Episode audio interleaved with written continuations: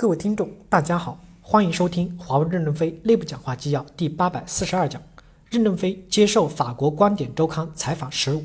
本文刊发于二零一九年六月十八日。日前，任正非接受法国观点周刊专访，观点以“他就是新世界”为题，以长达十五页的篇幅报道任正非以及华为，内容涉及五 G 技术的发展、中美关系、中欧关系、地缘政治。任正非表示，鸿蒙系统旨在用于多种设备。据悉。华为的操作系统鸿蒙将比安卓的速度快百分之六十。以下为采访全文。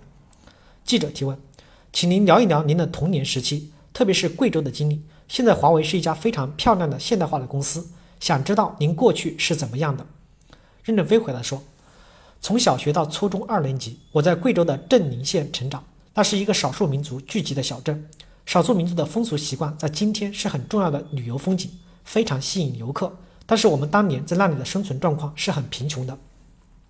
记者提问：“您小时候也受过苦吗？”任正非回答说：“当然，肯定是在贫困中生活。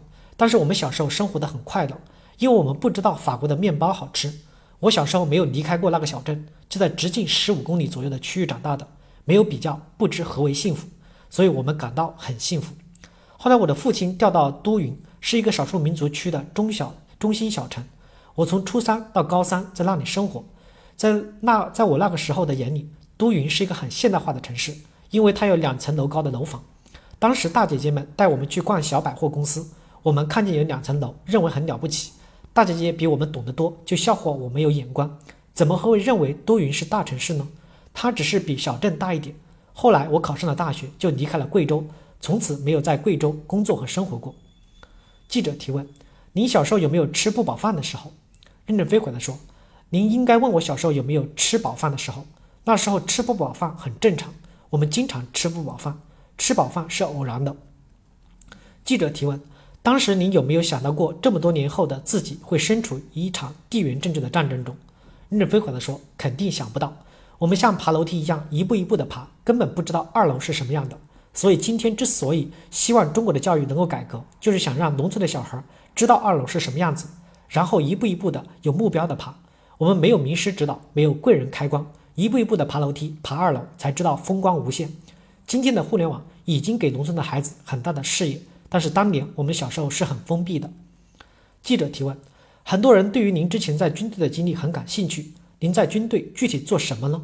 任正非回答说：我在军队当工程兵，第一个项目在东北辽阳，为从法国德西里尼布斯贝西姆公司引进的化纤厂施工。这在中国当时是一个很大、很现代化的化纤厂，自动化水平很高。这张照片就是与法国的工程师的合影。记者提问：您女儿目前还在加拿大，这个情况对您个人或者对华为公司来说有什么影响？任正非回答说：孟晚舟没有任何的罪过，加拿大对她的拘捕程序上是不合适的。